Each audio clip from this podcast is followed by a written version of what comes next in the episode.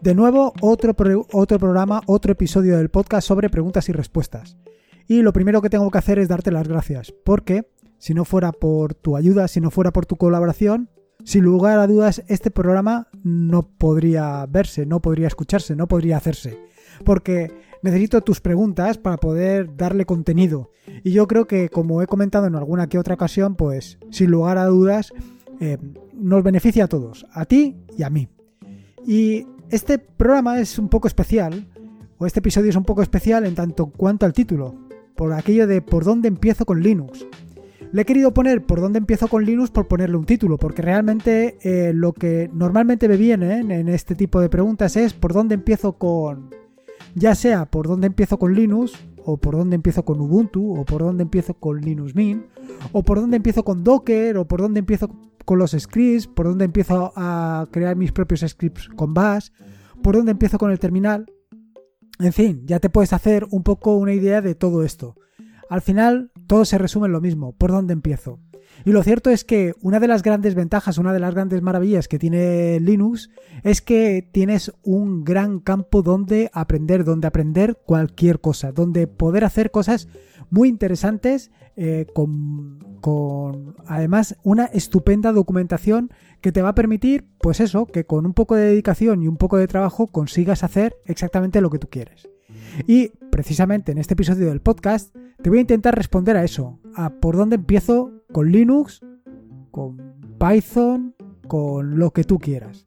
Un poquito es por dónde empiezo, por dónde.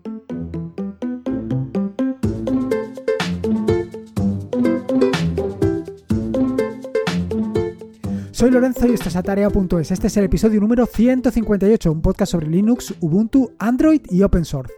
Aquí encontrarás desde cómo ser más productivo en el escritorio, montar un servidor de páginas web en un VPS o en una Raspberry Pi o donde tú quieras, hasta cómo convertir tu casa en un hogar inteligente. Vamos, cualquier cosa que quieras hacer con Linux, seguro que la encontrarás aquí. Bueno, antes que nada, y como suelo hacer todos los jueves, quería contarte un poco en qué ando metido para que sepas lo que vas a encontrar en los próximos días. Eh, lo primero, eh, y referente al tema de artículos, comentarte que esta semana he publicado un artículo que me parece súper interesante sobre, bueno, lo que me parece súper interesante realmente es la aplicación sobre la que escribo el artículo, que es JRNL, Journal, pero quitándole todas las letras, todas las letras, perdón, todas las vocales. De manera que nos, nos queda eso, JRNL. Bueno, pues se trata de una increíble aplicación para el terminal. Una increíble aplicación para el terminal que lo que nos va a permitir es poder llevar de una manera muy sencilla, muy práctica y sobre todo rápida un diario en el terminal. ¿De verdad que esto es necesario? Te estarás preguntando, ¿ya me traes otra aplicación para el terminal? Sí, ya te traigo otra aplicación para el terminal, no lo puedo evitar. Al final, eh, ciertamente paso muchas horas delante del terminal, con lo cual cualquier herramienta que pueda encontrar para ayudarme en mi trabajo, pues me va a ser beneficiosa. Y al final eso lo voy extrapolando y llega un momento en que me doy cuenta que termino trabajando más en el terminal, aunque no me haga falta, que con otro tipo de herramientas. ¿Por qué? Por la productividad. Sin embargo, yo entiendo que, bueno, pues que no tienes por qué trabajar en el terminal. Y poco a poco voy intentando traerte todas las herramientas que voy encontrando para suplir estas carencias. Pero, vaya, al final, con el terminal también puedes hacer todo este tipo de cosas. En fin, que no me quiero enrollar más. Y no me quiero enrollar más por otra cosa que no te he dicho hasta ahora. Y es que probablemente le dedique un episodio completo del podcast a esta aplicación, porque me ha parecido realmente excepcional. Eh, te recomiendo que le pegues un vistazo al artículo y que en su caso eh, te instales la aplicación y la pruebes. El segundo artículo eh, que he publicado, bueno, o que publicaré, se trata de la novena, creo, entrega del tutorial sobre BIM. Y en este caso voy a hablarte sobre folding, o más bien sobre plegar, o desplegar, o agrupar, o...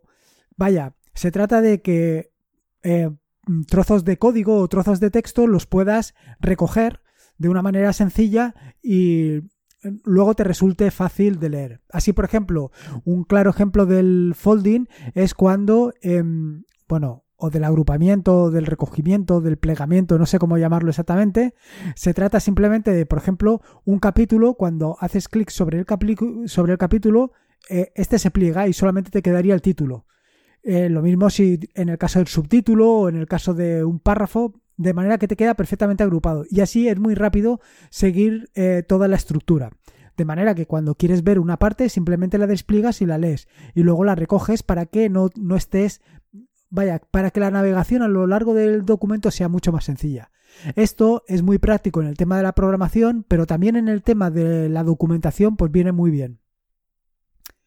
Luego, respecto al tema de las aplicaciones, eh, vale. Respecto al tema de las aplicaciones, contarte que he actualizado la última aplicación, la aplicación de divisas que hice para este mes de marzo.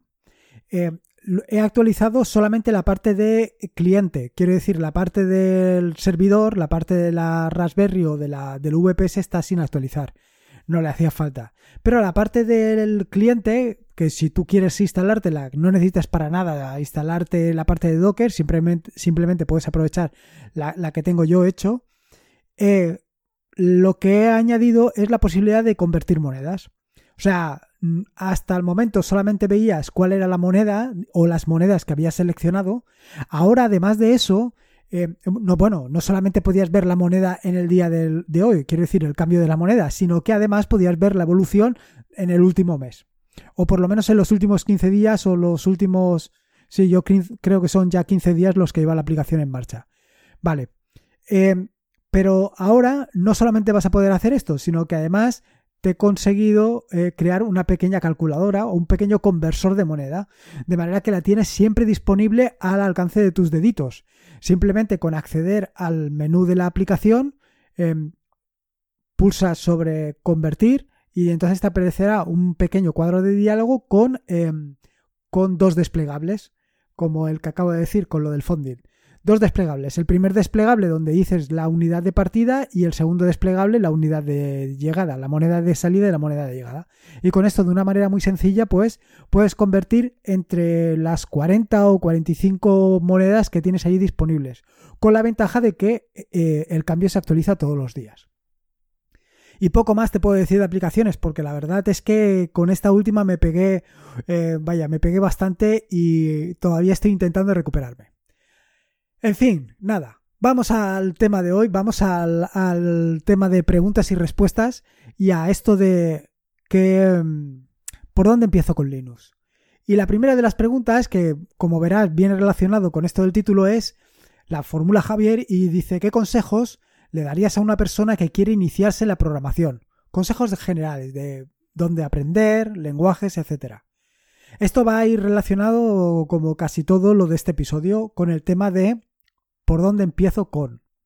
Y es que, ya te lo digo así de partida, no te plantees tanto por dónde empiezas, sino empieza. Para mí lo más importante ha sido plantearme proyectos. Pequeños proyectos, claro, desde, desde el principio no vas a decidir hacer un WhatsApp o un Facebook, sino que pues haces pequeñas cosas. Pero para mí me ha resultado muy importante marcarme eso, decir, voy a hacer, eh, por ejemplo, una aplicación para convertir monedas o para convertir unidades. Yo creo que aplicaciones de convertir unidades creo que las he hecho en casi todos los lenguajes de programación. ¿Por qué? Porque es una manera de ver eh, la realidad de las cosas. Que sí, que tienes que aprender lo que son las variables, que tienes que aprender lo que son los condicionales, que tienes que aprender otros, eh, eh, vaya, otras controles de flujo, todo eso lo tienes que aprender pero es mucho más didáctico aprendiéndolo cuando lo tienes que utilizar para algo. Realmente ahí es cuando te entra. Evidentemente, claro, tú esto no es lo que me estás preguntando, Javier, tú quieres algo más, que por dónde quieres que empiece. Por dónde... A ver, yo te recomendaría un libro, un libro como punto de partida. A mí me gusta aprender con libros. No me gusta aprender con vídeos de YouTube, eh, aunque últimamente he descubierto que lo que sí que me gusta es verlos para tomar ideas tomar ideas para luego hacer los míos, pero bueno, no solamente para eso, sino tomar ideas para luego desarrollar algo. Entonces, yo tomaría un libro como punto de partida y a partir de ahí también me plantearía un proyecto, un proyecto que fuera más o menos sencillo dependiendo de lo que quieras hacer. Y lo llevaría a cabo. Y ahí es donde realmente vas a aprender. Y en cuanto al lenguaje de programación, bueno, pues esto va a depender un poco de qué es lo que quieras hacer. Quiero decir que si vas a dedicarte a hacer páginas web, pues probablemente PHP sea lo que más te conviene, o quizá Python. Si quieres hacer aplicaciones para el escritorio y estás utilizando Linux, eh, quiero decir cualquiera de los escritorios, probablemente Python te vaya a ser el más cómodo a la hora de aprender. Luego, si quieres hacer cosas más complejas, pues a lo mejor tienes que recurrir a otros lenguajes de programación. Pero bueno, esto es por decir algo, porque realmente con Python puedes hacerlo todo. Y luego también es posible que necesites hacer algo de, frontend y necesites JavaScript. Vaya, que no te he dado una respuesta, pero espero haberte dado una idea de, pues, qué es lo que tienes que hacer. Vaya, básicamente que te pongas ya a hacer cosas. La siguiente pregunta, y de nuevo va casada con el título del podcast, es de Ricardo y comenta, me, que, me acabo de comprar una Raspberry Pi 3B Plus. Estoy empezando a jugar con ella y le he instalado un Pi-hole, pero quisiera instalar Docker con entorno gráfico. ¿Se puede? ¿Cómo? Por mucho que miro manuales no lo consigo. Vale, yo eh, sinceramente te diría que mm, si lo que quieres es aprender a trabajar con Docker, primero mm, bájate a la arena y juega un poquito con el terminal. Una vez hayas jugado con el terminal y sepas un poco qué es lo que estás haciendo, qué es lo que mm, las posibilidades que te ofrece, bueno, eh, ya puedes dar un paso. Instalar Docker o tener Docker en tu equipo de escritorio es tan sencillo como pues, pues vaya, instalar Docker y levantar algún contenedor. Y aquí te digo lo mismo que le he dicho a Javier anteriormente. Y es que no tengas miedo, levanta un contenedor, levanta un contenedor de lo que sea, un contenedor de un hola mundo, un contenedor de que si se rompe no pasa nada, levantas otro contenedor, que esa es la magia de los contenedores y la magia de Linux en general. Dicho esto, probablemente esto no es lo que querías oír. Probablemente tú lo que querías oír es alguna aplicación eh, que te permitiera precisamente, pues eso, que te permitiera em, levantar contenedores. Vale. Si quieres levantar contenedores de una manera más gráfica, tienes la opción de o bien Portainer, lo que pasa que ya necesitas un contenedor para levantar Portainer, o también te recomiendo otra aplicación que se llama Kitematic. Kitematic es una aplicación que creo que está disponible para las tres plataformas principales y que te permite eso, levantar contenedores sin hacer absolutamente nada. Si no conoces Kitematic, pues te emplazo al mm, a ver, al artículo del martes de la semana que viene, donde le voy a dedicar con detalle em, cómo instalar y cómo funcionar con Kitematic. Así que espero que te haya sido de utilidad al menos. La siguiente pregunta es de Diego y lo que dice es cómo configurar Docker eh, con Docker, perdón, un servidor web con HTTPS de forma gratuita. Vale. Esta pregunta va unida un poco a una pregunta que me hace Ricardo, que no sé si es el mismo Ricardo que el de antes, eh, y que contestaré junto con la de Ricardo. Pero, a ver, si lo que quieres es, de una manera muy sencilla, tener web, o sea, tener un servidor web con HTTPS eh, utilizando Let's Encrypt, yo sin lugar a dudas iría hacia Traffic. Hacia Traffic yo creo que es la solución mejor, más sencilla, más práctica para levantar no solamente un servidor web, sino tantos servidores web como necesites. ¿Esto qué ventaja tiene? Bueno, pues tiene una ventaja muy clara y es que puedes levantar un servidor web que lo puedes utilizar para producción directamente y luego también te puedes levantar en paralelo otro servidor web pero que lo puedes utilizar para desarrollo. De manera que en un momento determinado, cuando hayas terminado de desarrollar tu página web, la pases de, eh, la pases de desarrollo a producción sin mucho sacrificio. De todas maneras, eh, espera un segundo a que le conteste a Ricardo y ya verás. Eh, la siguiente pregunta es de Fernando y lo que me dice es una aplicación o me pregunta por una aplicación para escuchar podcast. Vale. En el episodio 8 del podcast, hace ya más de 150 episodios, ah, no, no, no, hace exactamente 150 episodios, hablé sobre los reproductores de podcast en Linux. Eh, te recomiendo encarecidamente que escuches este episodio del podcast porque te doy algunas pistas de algunos de los podcasts que puedes escuchar. Pero, sea como fuere, eh, te recomiendo que pruebes Vocal o Vocal. No te sé decir exactamente cómo, cuál es la pronunciación porque como creo que es vocal. Bueno, en fin, que no me quiero liar. Em, te recomiendo que lo pruebes porque eh, el aspecto estético está muy bien, es muy sencilla de manejar, funciona muy bien y vaya, es una solución que seguro que te va a gustar. La siguiente pregunta de Felipe. Y es una pregunta un poco extraña porque eh, me dijo o me preguntó sobre o que él quería utilizar clientes levianos porque eh, están utilizando ordenadores pues esto de recursos muy reducidos y en fin no sé si exactamente porque él hablaba de clientes livianos. Yo entiendo que como clientes livianos se refería pues a algún sistema operativo pues de de recursos reducidos al menos. Em, aquí te digo te digo, Felipe, si lo que necesitas es un, sistema operativo muy ligero, yo me iría a un Lubuntu, que es probablemente lo más ligero, bueno, no es lo más ligero que haya, pero que seguro que dentro de la gama de Ubuntu es de los más ligeros, y si no, a Ubuntu Mate. Pero te digo lo mismo que he comentado anteriormente, no te calientes la cabeza. Coge un equipo e instálale el Ubuntu o instálale Ubuntu Mate. Sin lugar a dudas, se lo instalas lo pruebas, ves cómo funciona, que funciona suficientemente bien, lo dejas. O no, o no lo dejas, coges, instalas Ubuntu, lo pruebas y luego sacas tus propias conclusiones. De verdad que instalar Ubuntu o Lubuntu o Mate o cualquiera de estos es súper sencillo, se, trata de 10 minutos. Y si una vez instalado te cansas de él, lo borras y instalas otro, que no tiene ningún tipo de complicación, que eso de las complicaciones es un mito que ha desaparecido por completo, así que te recomiendo encarecidamente, y ya he dicho varias veces encarecidamente, que te instales cualquiera de los de los de estos de estas distribuciones.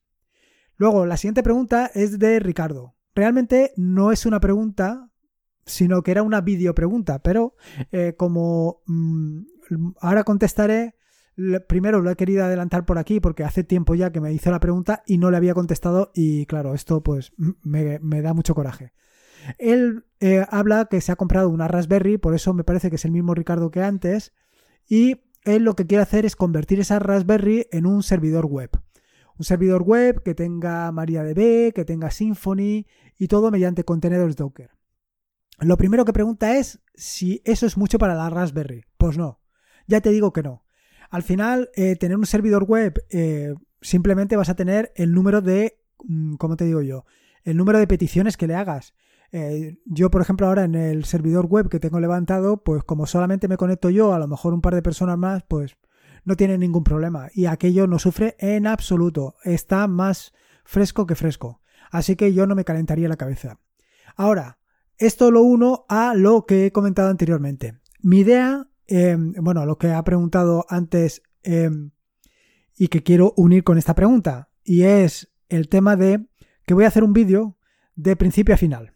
Un principio, o sea, quiero decir, un vídeo de principio a final, no sé si será en un solo episodio o en varios episodios, pero en el que voy a hacer, voy a coger una Raspberry, voy a coger una memoria eh, micro SD vacía, la voy a formatear, todo esto em, directamente en el vídeo. Una vez formateada voy a montarle un servidor en Jeans o, otra, o Traffic, no lo sé exactamente cuál de los dos. Voy a levantar un servidor web, en fin, todas las operaciones básicas. Voy a dotarlo de Let's Encrypt, em, en fin, todo esto, todo lo que tú esperas que se haga de una manera más o menos sencilla. ¿Para que no solamente sea que lo puedas leer en un artículo, que también, sino que lo más interesante de todo es que lo puedas ver y puedas ver que no es tan difícil o no es tan complejo y que vale la pena lanzarte, lanzarte, hacerlo y si se ha estropeado, pues volverlo a hacer. Dos preguntas más. La primera pregunta es de JF y dice, ¿cuál es la manera más práctica de unificar el estado de todos los dispositivos aparte de verificar el estado de los servicios e incluso de los contenedores? Bueno, yo eh, respecto de esto me ceñiría, depende un poco. Si lo quieres ver en un dashboard, si lo quieres ver en un panel, yo iría sin lugar a dudas a Grafana. Y tengo pendiente hacer un, vaya, un... ¿Cómo se dice esto? Un monográfico sobre Grafana pues explicando este tipo de cosas. Pero si lo que quieres es estar informado, probablemente lo que necesites es un monitorizador, un, un chisme que, o una aplicación que esté continuamente monitorizando todos los servicios que tienes y viendo si algún Docker se ha caído o cualquier cosa. Entonces, en este sentido, hace tiempo implementé, bueno, implementé, no, yo puse la semillita em, para, para hacer una aplicación para monitorizar diferentes servicios y luego fue Javier el que le dio el toque y la guinda. Entonces, la idea que tengo es ampliar ese, esa aplicación para que también monitorice los contenedores. Así que espero que esto te sirva. Y luego, la siguiente pregunta que hace JF, que hace más preguntas, pero me las he reservado para el próximo episodio porque si no me da miedo de no tener suficientes preguntas y respuestas, es si haría un tutorial de Python. Pues sí, entre, entre las ideas que llevo en mente es hacer un tutorial de Python. Eh, lo que el siguiente de los tutoriales que quiero hacer es un tutorial sobre Ansible, porque me hace falta, lo necesito, quiero hacerlo y lo que me estaba planteando es si hacer dos tutoriales en paralelo. Un tutorial sobre Python y otro tutorial sobre Ansible. Aunque a ti te pueda parecer que esto es mucho más trabajo para mí, eh, no te lo creas o no creas esto. Probablemente es mucho más sencillo porque uno de los problemas con los que me suelo encontrar es que hay veces que no tengo claro sobre lo que voy a escribir. Tengo muchas opciones, pero no sé exactamente cuál escribir. Un tutorial, la ventaja que tiene es que sé cuándo viene el capítulo 1, sé el capítulo 2, sé el capítulo 3 y no me tengo que calentar la cabeza. Así que esto es una posibilidad, la dejo abierta, así que si alguien quiere proponer algo, o alguna idea o sugerencia, pues nada, aquí estamos abiertos. En fin, espero que te haya gustado el episodio de hoy. Yo la verdad es que he disfrutado muchísimo y disfruto muchísimo de esto de las preguntas y respuestas. Y te agradecería, sinceramente te agradecería que me bombardearas con preguntas, con más preguntas, me hacen falta me hacen falta porque hay algunas preguntas, como la de Ricardo, que la he dejado pospuesta para el tema de un vídeo de YouTube, eh, y algunas que llevan eh, algún tipo de ensayo o algún tipo de prueba que tengo que hacer, en fin. Y claro, no puedo responderlo todo, así que me hacen falta, de verdad que me hacen falta. Sea como fuere, espero que te haya gustado el episodio del podcast de hoy. En las notas del podcast te voy a dejar un enlace por si quieres y puedes hacer una valoración del podcast. De verdad que me hace falta porque es la única manera de dar a conocer este podcast. Te dejo un enlace, un enlace, como te digo, en las notas y a ver si puedes hacerlo. Recordarte que este es un podcast suscrito a la red de podcast de sospechosos habituales, esa maravillosa y fantástica red de podcast, que te puedes suscribir en fitpress.me barra sospechosos habituales. Recuerda que puedes mirar cualquier anotación, o sea, las notas del podcast en atareado.es barra podcast barra 158 y que me puedes dejar allí tus ideas, comentarios, sugerencias, sobre todo las preguntas, en fin, lo que quieras. Y por último, y como te digo siempre, recuerda que la vida son dos días y uno ya ha pasado, así que disfruta como si no hubieran mañana y si puede ser con Linux, mejor que mejor. Me quedo aquí un ratito preparando la siguiente aplicación para el mes de abril. Un saludo y nos escuchamos el próximo lunes. thank you